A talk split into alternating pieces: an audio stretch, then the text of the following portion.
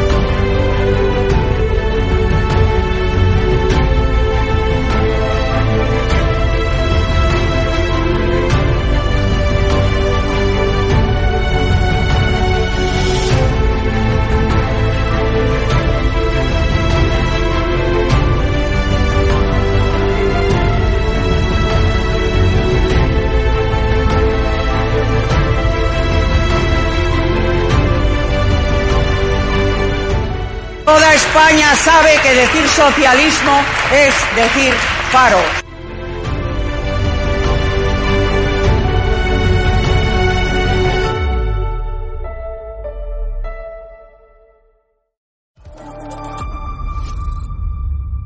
Fernando Simón, aquí en esta casa le llaman doctor Simón, ni ha hecho el doctorado, ni ha hecho el MIR, ni es doctor, ni nada que se le parezca. Ese señor que se fue de vacaciones dos veces en, en plena pandemia, yo creo que, en fin, la credibilidad de este señor mm, yo no la comparto con usted.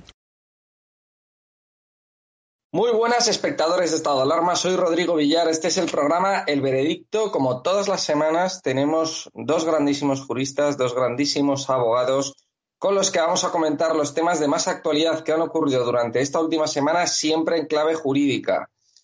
Hoy tenemos que hablar de tres temas muy importantes. Tenemos que hablar de que el juez Yarena, el juez del Tribunal Supremo, Yarena, ha reclamado a la justicia italiana la entrega inmediata del expresidente de la Generalidad de Cataluña, Puigdemont no sabemos si la justicia eh, italiana va a hacer caso a este, pues esta exigencia del Tribunal Supremo Español. Colaborarán con nosotros, nos entregarán a Puigdemont a, pues a España para, para juzgarlo, para poderle juzgar.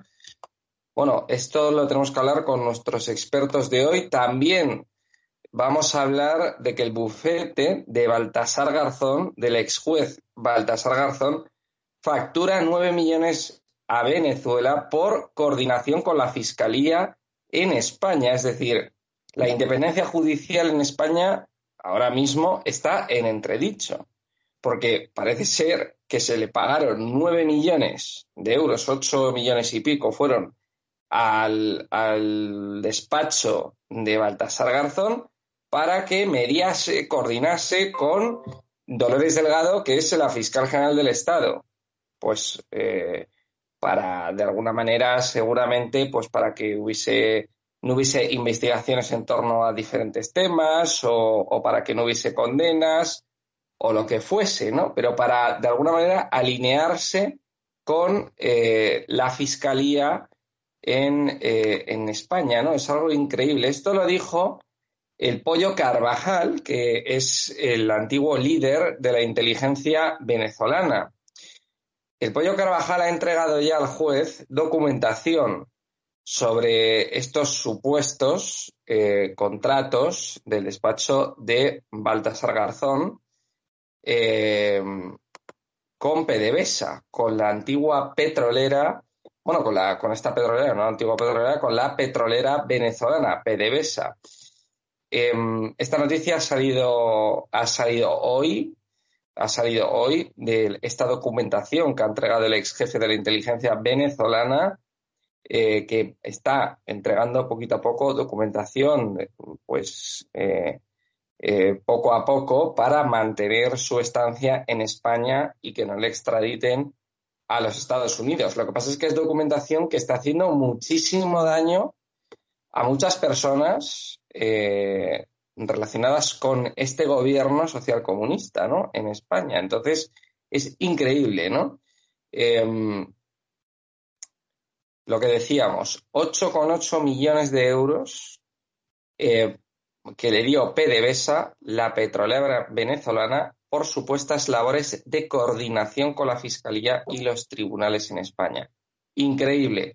Vamos a hablar eh, de estos temas con eh, Fernando de Rosa Torner, que lo tenemos una semana más con nosotros, nuestro querido senador del Partido Popular y magistrado de la Audiencia Provincial eh, de Valencia. ¿Qué tal? ¿Cómo estás, eh, Fernando? Muy bien, Rodrigo. Pues una semana más con ganas de debatir temas apasionantes como los que acabas de mencionar. Sí, por supuesto. Muchísimas gracias y bienvenido. Y tenemos, eh, pues, hacía tiempo que no lo teníamos con nosotros, a Ricardo Ruiz de la Serna, que es abogado penalista. ¿Qué tal, Ricardo? ¿Cómo estás? Rodrigo, gracias por la invitación. Encantado de estar aquí de nuevo con Fernando y contigo. Bienvenido. Bueno, vamos a comenzar a, comentar estos temas. Eh, vamos a empezar por, el tema del juez de Arena, que ha reclamado a la justicia italiana eh, la entrega inmediata de, de, ¿Vosotros qué creéis que, va a ocurrir eh, con, todo este asunto, Fernando? Bueno, un poco viendo antecedentes, yo creo que vamos a ver lo que ocurre con la justicia italiana. Ya hemos visto cómo la justicia alemana eh, pues no quiso eh, extraditar salvo por delito de malversación. Acordaros que eh, sí que eh, estaba dispuesta, pero solamente por los delitos de malversación y el juez de Arena en su momento dijo que no, porque claro, no podía juzgar al resto de golpistas por el delito de rebelión y sedición y a, y a Puigdemont por la misma causa solamente por el delito de malversación.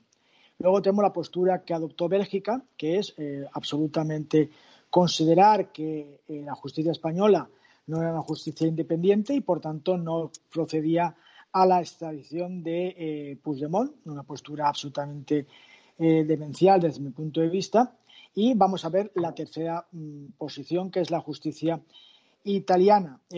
sinceramente, mm, atendiendo el Código Penal italiano, está reflejado en el Código Penal italiano el mismo tipo penal que en el Código Penal español. Por tanto, no tendría que tener ningún problema a entregarlo porque sabéis que muchas veces la extradición está, eh, hay una salvaguarda, es decir, que el delito por el cual es entregado al país eh, en el reclamante ha de ser delito en el lugar donde eh, se está, donde se ha detenido aunque eh, yo pienso que en democracias plenas como las europeas no debería regir ese requisito, pero eso es otra cuestión que podríamos debatir, cuál es el, sistema de la extradición europea. Pero dicho eso, que es lo lógico, lo lógico, eh, yo pienso que, eh, que, el sainete que ha montado la abogacía del Estado en España, que es confundir al Tribunal Europeo, diciendo diciendo que eh, la orden de eh, detención del Tribunal Supremo había decaído porque el juez Llarena había preguntado al Tribunal Europeo si, eh, si perdona, a, las instituciones europeas si la inmunidad de Puigdemont estaba o no en vigor.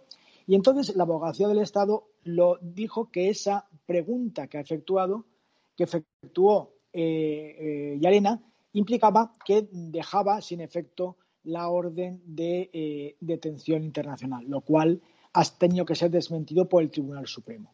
Esa, eh, esa maniobra del gobierno a través de la, de la abogacía del Estado fue lo que determinó al juez italiano que pusiera en libertad sin medidas cautelares a Puigdemont hasta que se aclarara qué es lo que estaba ocurriendo, porque claro, el, tribunal italiano se puso en comunicación con su homónimo europeo y, ahí el Tribunal Europeo dijo que, el Estado español, porque no olvidemos que la abogacía del Estado representa al Estado, no al PSOE, ni al gobierno, ni a Sánchez, ni a su tía, sino al Estado, pues eh, les dijo que había dejado sin efecto. Por tanto, la seriedad de las instituciones europeas eh, pues siempre es con la marrullería de este gobierno que utiliza la Fiscalía, utiliza la abogacía del Estado, todo para sus propios fines. en definitiva, veremos a ver el lunes próximo, este lunes día 4, qué ocurre con la justicia italiana, porque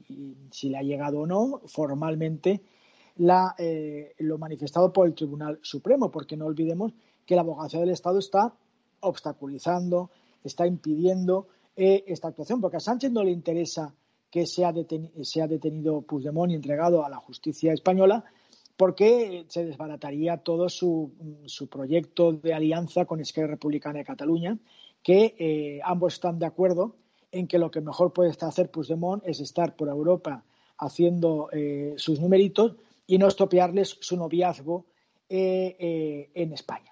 Y por tanto, en eso estamos. Vamos a ver cómo se desenvuelve este sainete creado por la abogacía del Estado y cómo se puede desenmarañar la madeja. lógicamente, si el tribunal italiano eh, pues atendiendo a las circunstancias que son ya conocidas que el España, eh, perdón, que la justicia española sigue reclamando y sigue mm, considerando vigente la orden de detención, no tendría más remedio, por cumplimiento de la normativa y del propio tratado, eh, el tratado europeo, de entregarle a, las, a la autoridad judicial española. Si lo traen, ¿se le dará el indulto? Hombre, si lo traen, tendrá que ir a juicio, tendrá que ser sentenciado, tendrá que ser condenado y será indultado. Pero mm, lo que hemos visto, el trámite, ¿no? Enseguida el gobierno se pondrá a indultar a, a, Puigdemont. Eh, pero bueno, pero tendrá que ser entregado, conducido mm, pues, eh, de forma coactiva, ¿eh?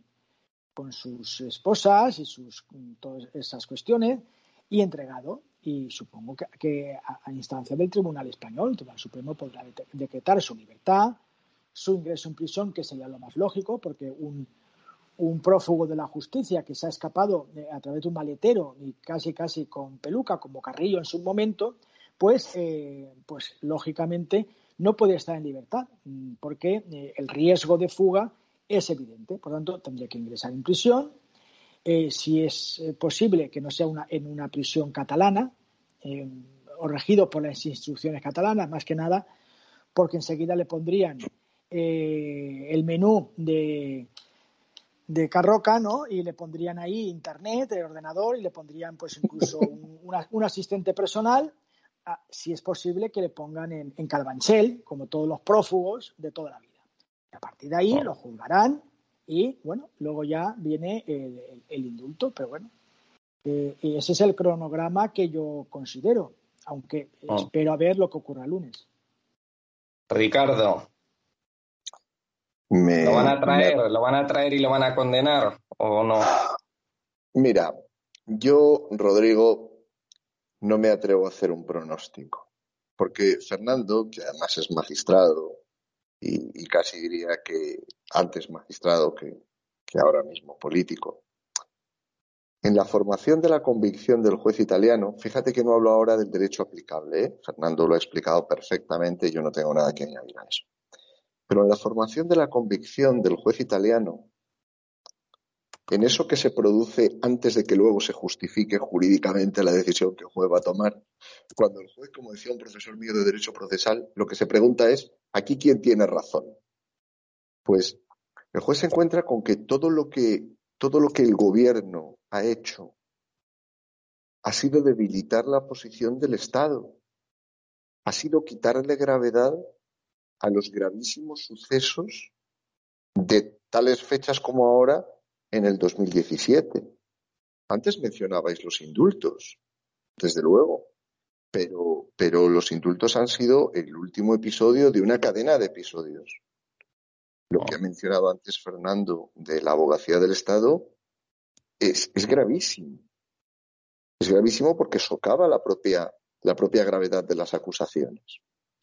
Luego creo que hay otro elemento que también puede influir, Rodrigo, y por eso no me atrevo a decir qué es lo que creo que puede hacer el juez italiano, que son las medidas cautelarísimas ante los tribunales europeos. Al final está de, está de fondo el tema, o más que de europeos, de la Unión Europea.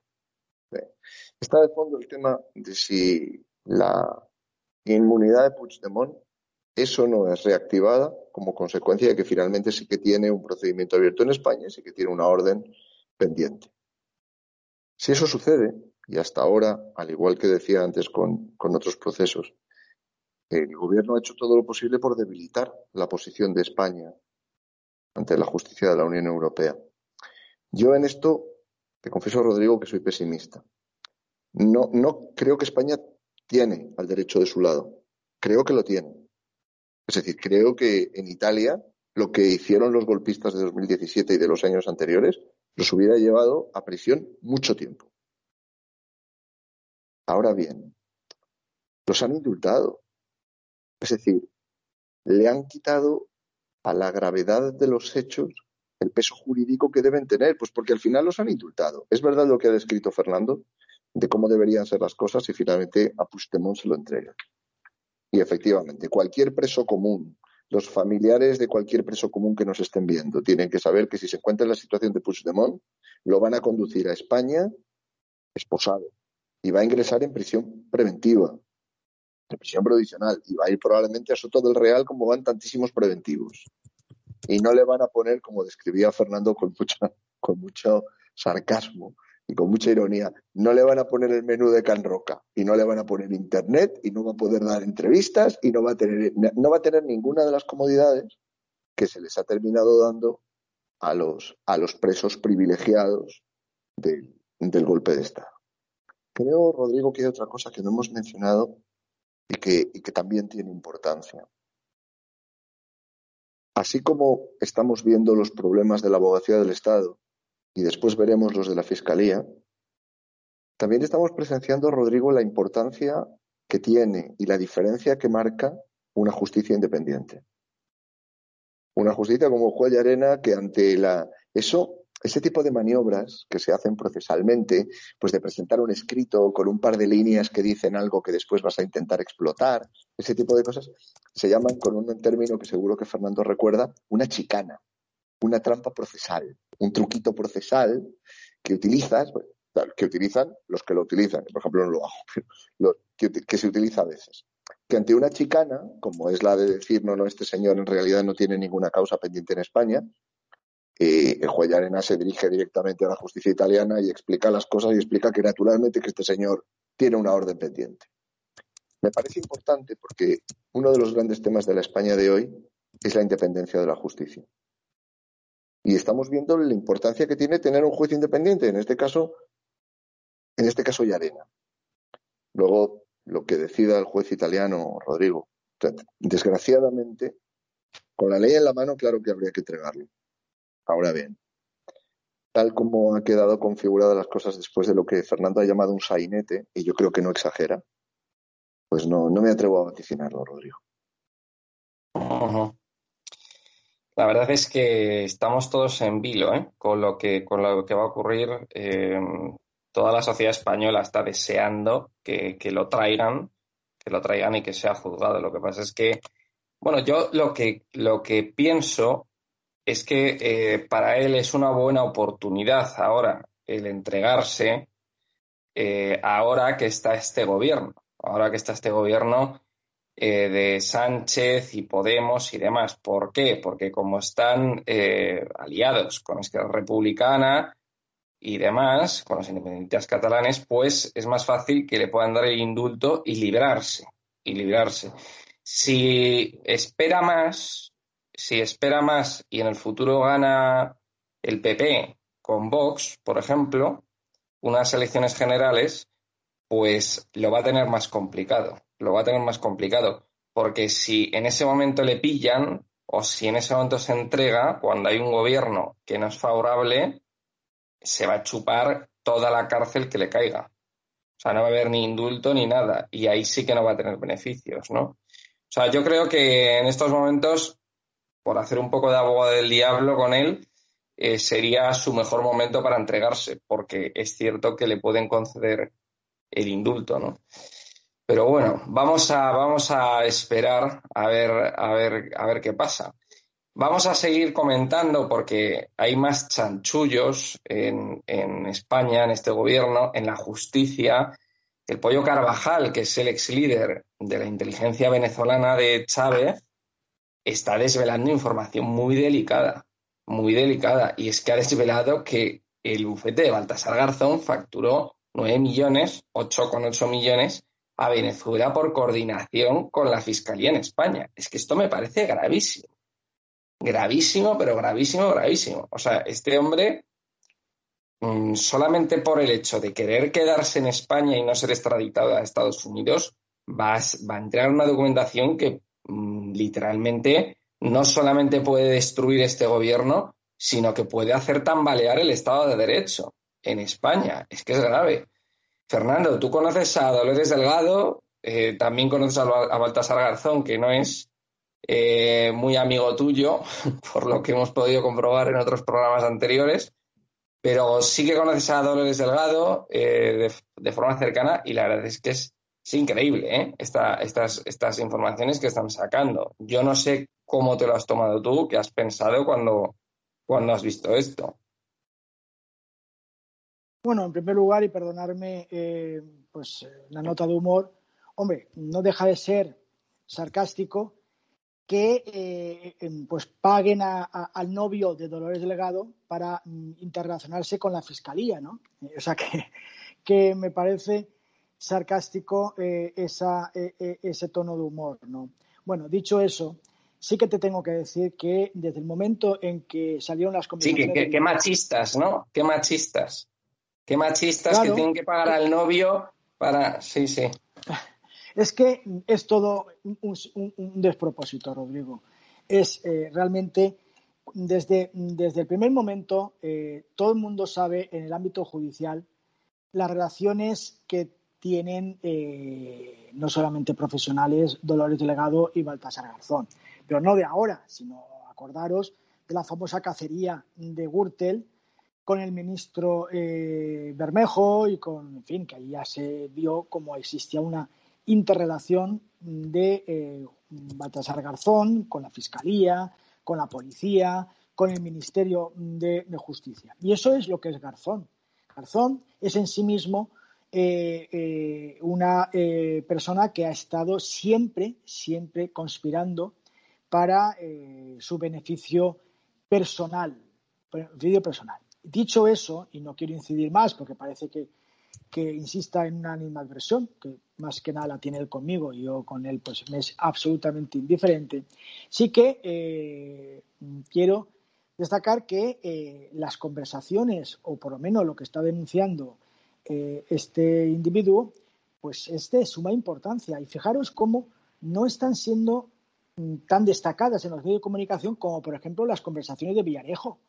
Villarejo, acordaros que habrían telediarios eh, con Corina, con el, rey emérito, con eh, no sé qué. Es decir, que este, este episodio tiene lo mismo: un novio y una novia, el, tema de, la, de eh, asuntos de amorío, dinero por medio, nueve millones de euros, que se sepa, y ya te puedo adelantar que no es lo único que va a salir de, Garzón, de pagos a Garzón y eh, realmente de eh, la, intromisión que está teniendo Garzón en todas las cuestiones que afectan a la Fiscalía.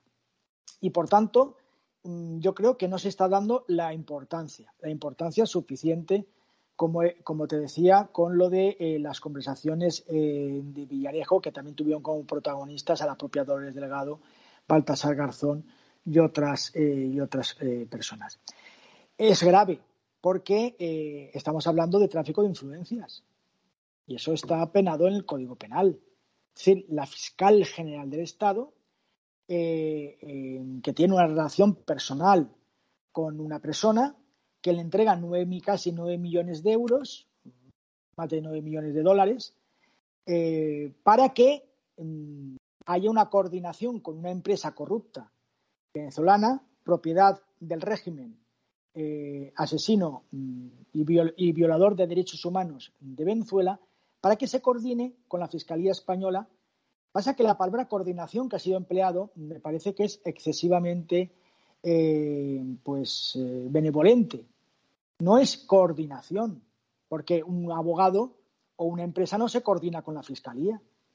Es para absolutamente influir, es para obtener información, para eh, obtener eh, ventajas y sobre todo para obtener qué es lo que va a adelantarse a conocer, qué es lo que va a hacer la Fiscalía con respecto a determinados eh, sujetos mm, afectos al régimen. Ya hemos visto el episodio de Delsi, hemos visto el episodio de Delsi, que enseguida la Fiscalía actuó en defensa del señor Ábalos y de la propia eh, vicepresidenta venezolana. Entonces, entramos en sospecha. Podemos entrar en sospecha de todas las actuaciones que ha tenido la Fiscalía que afecten a mm, cargos, que afecten a eh, individuos del régimen eh, venezolano. También acordaros todo el, que se ha puesto en entredicho las relaciones del embajador Morodo, que era, que era del gobierno Zapatero, y todos los contratos que realizó el gobierno Zapatero con, eh, con Venezuela, con esa petrolera en su momento. También podemos pensar que si ha existido un dinero para que Garzón influyera, no coordinara, influyera en la fiscalía, pues ahí, por ejemplo, pues a lo mejor se podemos sospechar de tráfico de influencias, de prevaricación, etcétera. Es decir, es poner en entredicho toda la fiscalía y la actuación de cualquier informe de la, de la Fiscalía, que no olvidemos que el fiscal no es independiente, aunque tiene la obligación de, eh, del principio de legalidad, pero no es independiente. Jerárquicamente depende del fiscal general del Estado. Y el jefe es la señora Delgado, que tiene una relación con este señor que le han dado dinero para que se relacione con la fiscalía. Por tanto, no sé si he hecho la descripción del círculo, pero el círculo es exactamente el que te he dicho. Pero Fernando, mm, ¿qué tiene que ver la Fiscalía de España y los tribunales españoles con una petrolera venezolana, PDVSA, y con el gobierno venezolano? Es decir, aquí viven muchos venezolanos, tendrán intereses en España, está también Podemos, etcétera, que les puede interesar en un momento dado que, los tribunales españoles sean benevolentes con ellos, con su gente, con sus aliados pero no entiendo por qué eh, ese gasto tan grande de millones para que de alguna manera la Fiscalía y los tribunales en España sean moderados o suaves o haya una coordinación, etcétera, ¿no? No lo entiendo. No, no, sí, yo no pongo en entredicho ni los fiscales, ni pongo en entredicho la justicia española. La justicia española y la, la justicia y la fiscalía no, no entran en esa variable. Pero la pregunta que tú me estás haciendo tiene una contestación. ¿Qué buscaba esa empresa corrupta? Pagando 9 millones de, de 8 millones 800 mil euros. Es decir, una empresa no da 8 millones 800 mil euros a una persona para nada. ¿Qué se habrá comprometido eh, Garzón o qué les habrá dicho Garzón de capacidad de influencia en el gobierno, de capacidad de influencia en la propia fiscal general del Estado, para poder eh, que una empresa corrupta, de un gobierno corrupto y, y vamos, absolutamente tirano, pague ese dineral y pague otras cantidades de dinero. Porque ahora también estamos viendo que se está pagando a Podemos eh, en fajos de billetes de 100 dólares a monedero. Pero bueno, son partidos políticos que son de ideología común. Pero ¿qué? Eh, por eso es, es lo grave.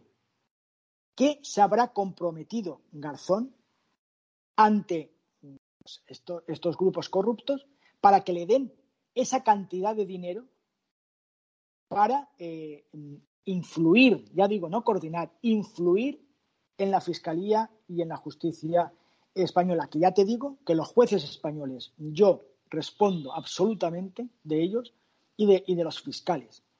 Pero bueno, lo que no respondo es de la fiscal general del Estado, que sabéis que puede quitar o poner a algún fiscal, o puede obtener información, pedir al fiscal información de una causa y el fiscal está obligado a darle esa información a la fiscal general del Estado. Es que es todo, esto a mí me parece todo sospechoso. Es todo sospechoso, porque nadie entrega nueve millones de euros por la cara. Nadie lo entrega. para algo lo habrá entregado, Rodrigo. Sí. Ricardo, ¿tú crees que esos nueve millones iban en las maletas de Delci? Mira, Rodrigo. ya sería, Eso ya sería la bomba, ¿eh? A ver, no, tengo ni idea de qué iba en las maletas de Delphi, pero aquí la clave la ha dado Fernando cuando decía, la ha dado Fernando cuando decía la sospecha.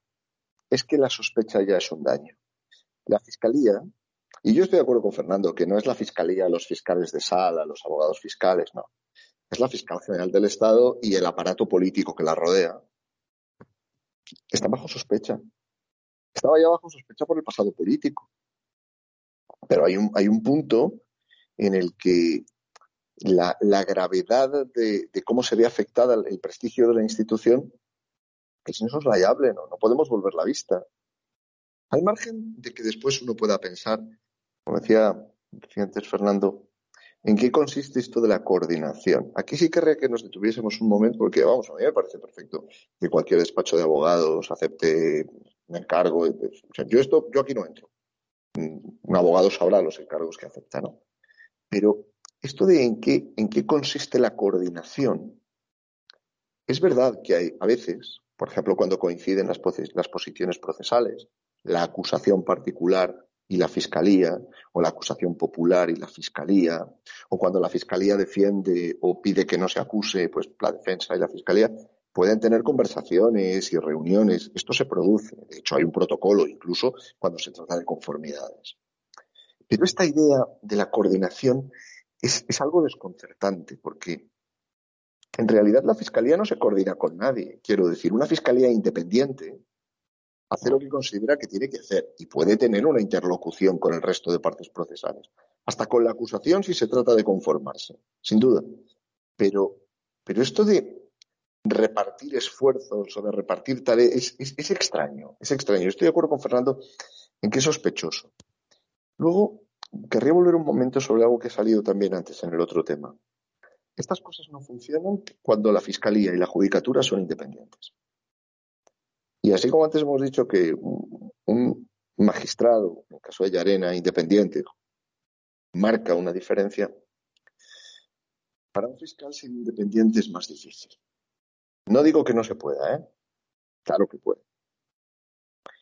Pero tampoco hace falta ser, tampoco hace falta ser muy sagaz para darse cuenta de que determinado tipo de asuntos en los cuales, pues como antes se mencionaba, ¿no? Se pide información, se pregunta por los pasos que se van a dar, se cursan instrucciones. Yo recuerdo, Fernando, algún caso en España de los 90 en que en algún proceso de estos célebres, digamos, los fiscales llegaron a pedir instrucciones por escrito de su superior, porque tenían dudas acerca de las instrucciones que se les estaban cursando. ¿Te acuerdas, Fernando? De algún supuesto en el que los propios fiscales que estaban a cargo del asunto dijeron, vale, pero esto me lo da usted por escrito porque esto tiene que constar que yo he recibido instrucciones de mi superior, de la superioridad. Yo querría rematar con otro asunto del que, del que parece que, del que parece que es de mal gusto hablar.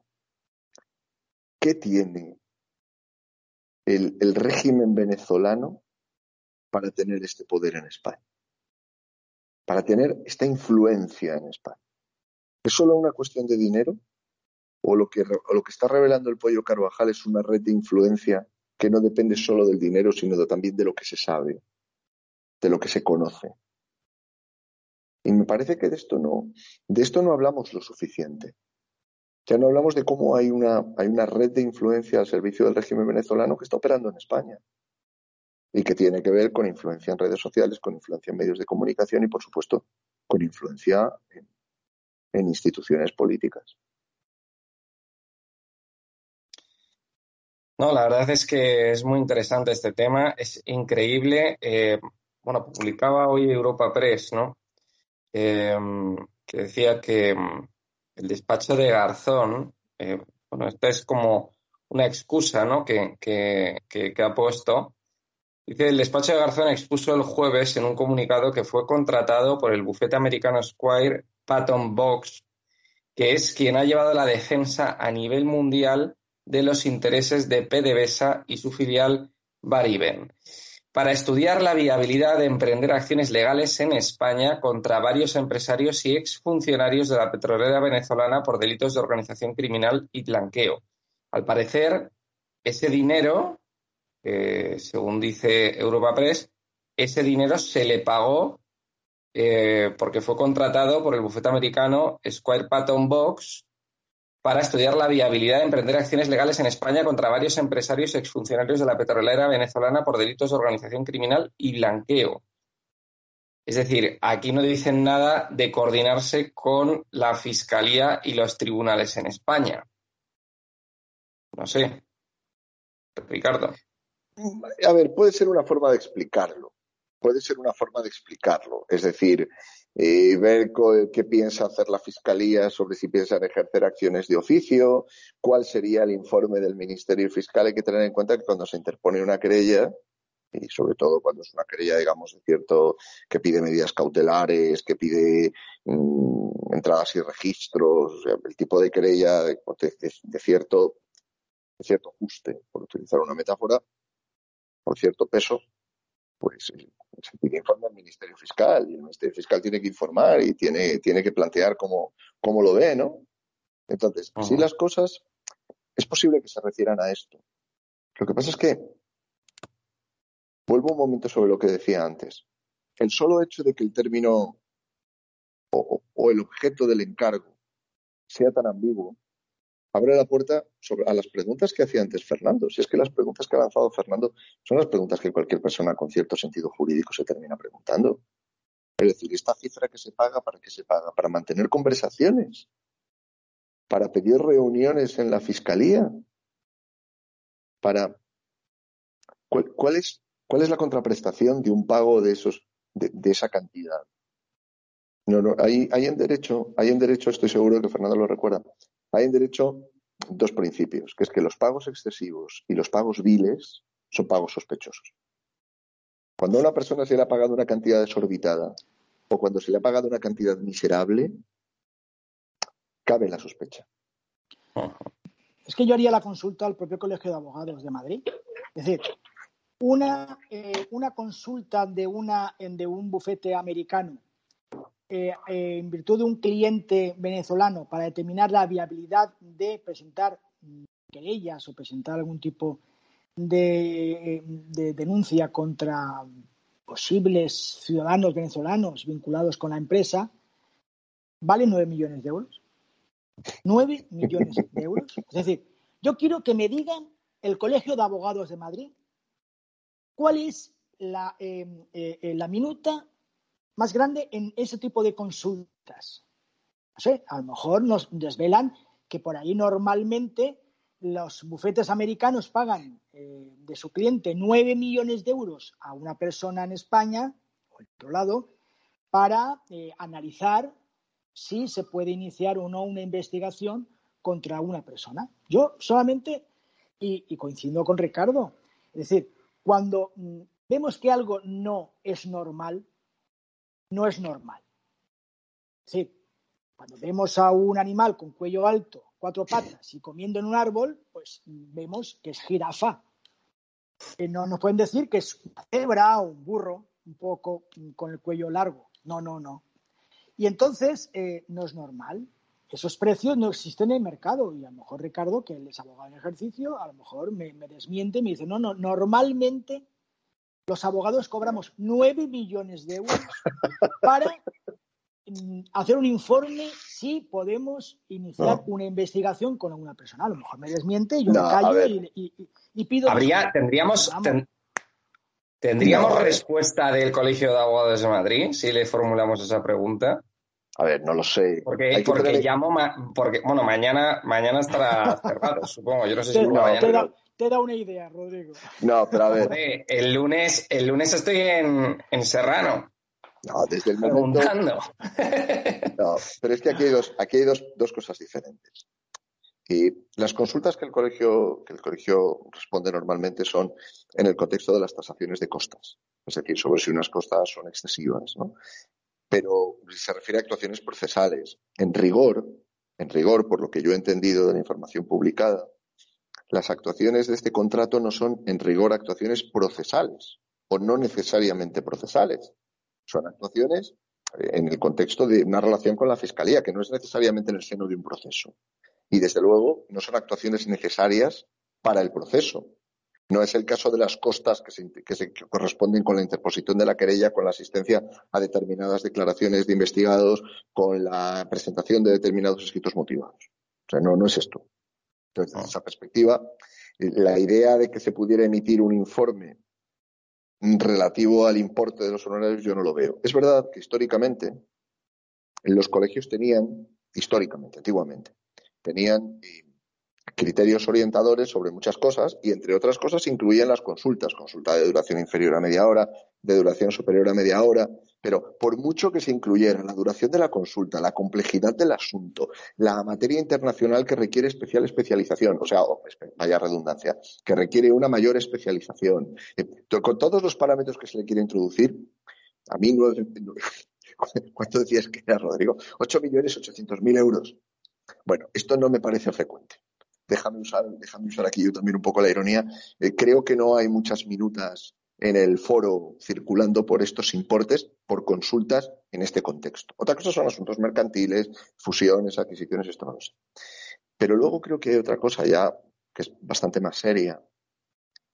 Cuando Fernando ha hecho ese razonamiento de cuando algo parece raro es que es raro, ha pensado como, ha pensado como un instructor.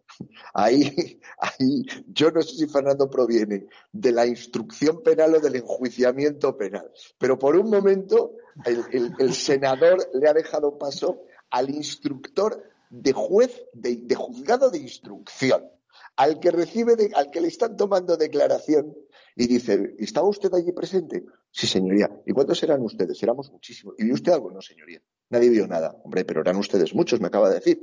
Sí, éramos muchos. Y ninguno vio nada. No, ninguno. Y usted no recuerda, no recuerdo nada. Claro, llega un momento en el que dice, hombre, si me dice que había mucha gente, que nadie vio nada, que nadie oyó nada, o, o alguien me está mintiendo y alguien sí que oyó, pues que en realidad no había tanta gente, no había tantos testigos, pero hay algo raro. Claro, cuando pensamos como un instructor, empiezan a aparecer cosas extrañas, extrañas. No tanto por el, no tanto por el lado de la abogacía, sino por el lado de la extensión del encargo. Por un lado, por el importe. Hemos hablado ya de esto. Por otro lado, por la naturaleza del cliente. A ver, no es la clase de cliente a quien las puertas de la fiscalía se le cerrarían.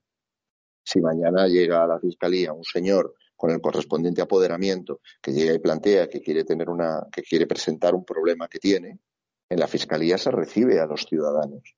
Los fiscales tienen un horario en el cual los ciudadanos se los reciben. No necesita un abogado para ir a la fiscalía. Entonces, hay una serie de cosas que empiezan a ser lo que decía Fernando, con un adjetivo que yo creo que es muy acertado, ¿no? Rara, raro, raro. A mí me recuerda un poco, Fernando, cuando, cuando uno empieza a ver movimientos mercantiles raros en los delitos societarios o en los delitos de índole económica. Cuando uno te viene diciendo, oiga, pero entonces estas operaciones, en concreto, en concreto, ¿cuál era la finalidad que tenían? ¿Cuál era la finalidad en el giro de la empresa? Yo creo, Fernando, eh, Fernando por supuesto, y, Rodrigo, que esto requiere una explicación. No sé si es una explicación que debe darse en el seno de un proceso o si debe darse en una institución, en el seno de una comisión de investigación, una comisión parlamentaria, de interpelaciones o de preguntas, pero creo, creo que esto requiere de una explicación profunda, profunda, donde se detalle en qué han consistido los encuentros, en qué ha consistido esas gestiones que se han podido realizar, quiénes han sido las personas que han estado a cargo. Creo, creo que esto, como se dice en México, amerita una, una respuesta institucional. Pues, eh, Ricardo, yo, he sido juez de instrucción muchísimos años y luego he sido juez enjuiciador, pero yo he sido muchísimos años juez de instructor. Por tanto, es lo que, es lo que tú dices. Cuando es raro, Es raro.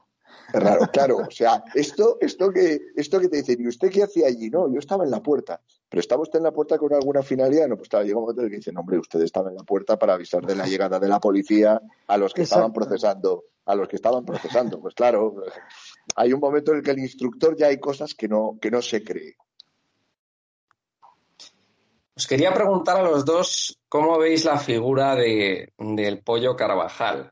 ¿Cómo veis la figura del pollo Carvajal? Lo hemos estado hablando en bastantes programas esta semana, pero, pero es que os tengo que preguntar a vosotros cómo veis y, cómo creéis que se. o sea, ¿qué, ¿qué, desenlace va a tener todo esto, ¿no? O sea, ¿qué, qué, qué, prevéis vosotros? ¿Cómo, ¿Cómo va a resultar todo esto? Fernando, por ejemplo. Bueno, mm, yo creo que en, España estamos acostumbrados a personajes de este tipo, acordados de Paesa, acordaros de, acordaros de Villarejo, acordaros ahora del Pollo Carvajal, son gente que eh, vividores, vividores que utilizan verdades, mentiras, media verdades y medio mentiras, es decir, para obtener un beneficio personal que en su caso siempre es eh, pues exonerarse alguna responsabilidad, pues eh, presionar para obtener algún beneficio económico o penitenciario. Son personas y, personajes. También ahí podemos circunscribir a Bárcenas, es decir, personas que al final se construyen su propio, un propio personaje mm, y que con mayor o menor éxito. Hasta ahora el señor este, el llamado Pollo, pues eh, no, no, está teniendo excesivo éxito en, las cadenas como la sexta, ¿no? que no lo han convertido aún en pollo de cabecera, pero a lo mejor en un momento dado lo convertirán en pollo de cabecera, como utilizaron a Bárcenas o a Corado de Villarejo. no paisa no, porque no existía en la sexta y no sé lo que estaría haciendo el señor Ferreras. Pero bueno, supongo que también lo hubieran utilizado en su, en su momento. Por tanto, la credibilidad hay que ponerle también eh, eh, en entredicho. Por eso, yo creo que lo que tiene que hacer el señor Pollo es entregar la documentación, eh, en fin, documento para realizarlo y para, eh, para que podamos realizar algún tipo de investigación. De hecho, yo mismo voy a pedir la comparecencia de la fiscal general del Estado en la Comisión de Justicia del Senado para que nos explique cómo se coordinaba con el señor Garzón. Es una duda personal, sin ánimo de segundas, pero yo quiero saber esa coordinación. Por de pronto, yo voy a pedir la comparecencia de la fiscal general del Estado, que supongo que tendrán el éxito de las otras que he pedido desde la comparecencia, es decir, ninguna. Pero bueno, yo voy. Yo no ha comparecido nunca, Fernando. Ha comparecido únicamente una vez para presentar la memoria del año 18. Sí, en fin, fijaros por dónde vamos. Yo he pedido la comparecencia para que explicara eh, todo el tema de la de, eh, las sentencias, cómo pensaba garantizar la independencia judicial en Cataluña. Acordaros que la, la, Fiscalía le corresponde el principio de legalidad. ¿Qué iba a hacer la Fiscalía? Si iba a crear, porque le hemos pedido expresamente la creación de una, de una Fiscalía de Memoria Democrática para perseguir a todos eh, los delitos eh, de ETA y que a todos los homenajes de ETA hemos pedido la creación de una Fiscalía Especial, como ahora se ha inventado la, la Fiscalía Especial para la Memoria Histórica de franquismo, pues yo copiando el modelo he, pedido que se cree para investigar algo más cercano, que es todo eh, las actuaciones de los últimos años de ETA y los homenajes a los terroristas que están habiendo. Se va a crear una fiscalía para perseguir estos hechos. Le he pedido eh, que nos explique el por qué eh, no, el por qué en los procedimientos de indulto no, ha, no eh, ha, informado, mm, a ver cuál es el informe de la Fiscalía con respecto a los indultos del proceso, es decir, todo eso le pedido que comparezca, que nos lo explique, pero no, se ve que no, no tiene a bien eh, que, eh, venir a petición de este humilde senador. Pero bueno, voy a insistir a que venga y que explique en qué consistía esa coordinación, cómo se coordinaba con el señor Garzo. Dicho eso, pues eh, la fiscal, la fiscalía, eh, yo creo que eh, tiene un problema mientras esté Dolores Delgado. Y mientras esté Dolores Delgado, tiene un problema de credibilidad. Y como tiene un problema de credibilidad, pues mm, es totalmente pues, permisible que sospechemos que no hay imparcialidad y que sospechemos que esté trabajando para el gobierno, como la abogacía del Estado, como hemos visto otras instituciones que están manoseando este gobierno. Y por tanto, eso es lo que vamos a, realizar y pedir que comparezca para que nos explique todas estas cuestiones. Ricardo, Fernando es escéptico con respecto a las informaciones del pollo. Eh, tiene que entregar, ha dicho, pues la documentación que tiene y demás. ¿Tú cómo lo ves? Es que Fernando y modestamente también yo ya hemos visto muchas cosas de estas. Es decir, ya ha habido muchos que han amenazado con tirar de la manta, por utilizar la famosa expresión de Luis Roldán, y no. Es verdad que el, pollo Carvajal tiene una baza, tiene una baza. Y lejos de mí quererle dar, quererle dar consejos a quien ha sido el jefe de la inteligencia venezolana, ¿no? Pero si dice la verdad desde el principio, colabora desde el principio y no miente, y solo dice la verdad de forma consistente, tiene una posibilidad puede gozar de credibilidad a los ojos primero de los instructores y en su caso de un tribunal. Ahora bien, han sido tantas las veces en las que la persona que tiene información siente que puede gestionarla y que puede negociar con ella y que puede tratar de manipular al tribunal con ella, que la consecuencia es muy clara. Es muy fácil que pierda la credibilidad. Muy fácil.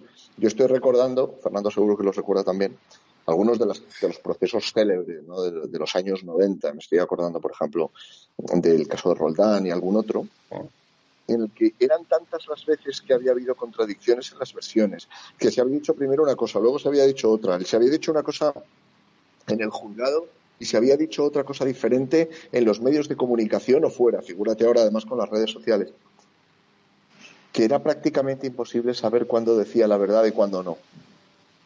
Era prácticamente imposible separar lo que era, lo que podía ser cierto de lo que podía ser ficción. Y por eso, quizá esa expectativa que tú tienes de, que lo que diga puede precipitar la caída del, gobierno y una crisis, quizá no sea tanto. No porque la información carezca de importancia. ¿eh? No, no le quito importancia a las revelaciones del pollo Carvajal, no se la quito.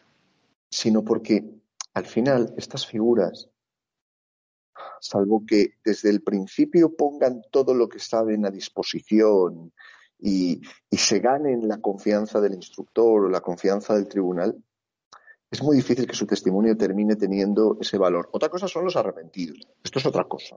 O el agente infiltrado que en un momento determinado llega y cuenta. Esto es, esto es distinto. Pero el que trata de evitar su extradición, el que trata de presionar, eh, de alguna forma va socavando su propia credibilidad. Sin quererlo, quizá. Eh, no, no entro en esto. Pero al final, ¿cuándo te dice la verdad? Cuando le conviene. Y cuando no, pues no.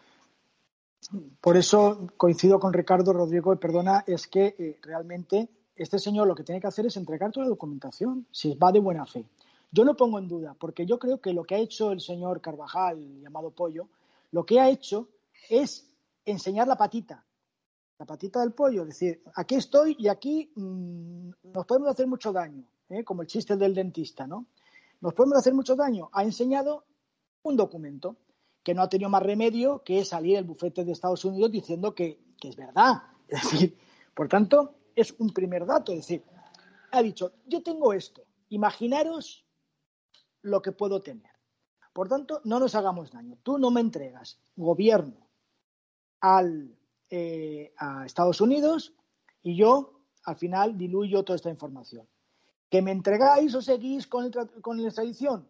puede hacer mucho daño a vosotros, al gobierno Zapatero, que tiene mucho que ocultar con sus relaciones con Venezuela, y a, Podemos, que es hoy en día el, sustento fundamental del gobierno. Por lo tanto, estamos ahora en una partida de póker de taúres. Taúres. Y bueno, la primera, ya te digo, lo primero que ha sacado es un as tengo pareja, tengo trío o tengo póker. Pero unas tengo, que es esto que no tengo más remedio, repito, que decir que es verdad, que ha habido un encargo por parte de la petrolera, a través, bueno, ahora quieren esconderlo, quieren darle un lazo de colores, ¿no? Pero he enseñado una carta. Y vamos a ver si va de farol, eh, es verdad que tiene un póker o, o, no. Por eso yo le digo que a este señor, usted sí que colabora con la justicia española toda la documentación. En un juzgado, en la Audiencia Nacional, documento detrás de documento y declaración, porque entonces será fiable. Y no entraremos en todas esas utilizaciones de la, justicia que hacen unos personajes bastante, bastante, mm, fin, cuestionados en su moralidad. por no decir, Fernando, por no decir directamente peligrosos. Fernando, Ricardo, muchísimas gracias eh, por haber aceptado de nuevo nuestra invitación una semana más. Eh, un abrazo y buen fin de semana. Muchas gracias, Rodrigo, Fernando. Feliz fin de semana. un abrazo. Un abrazo. Y muchísimas gracias a todos los espectadores de Estado de Alarma que nos han visto. Este ha sido el programa El Veredicto.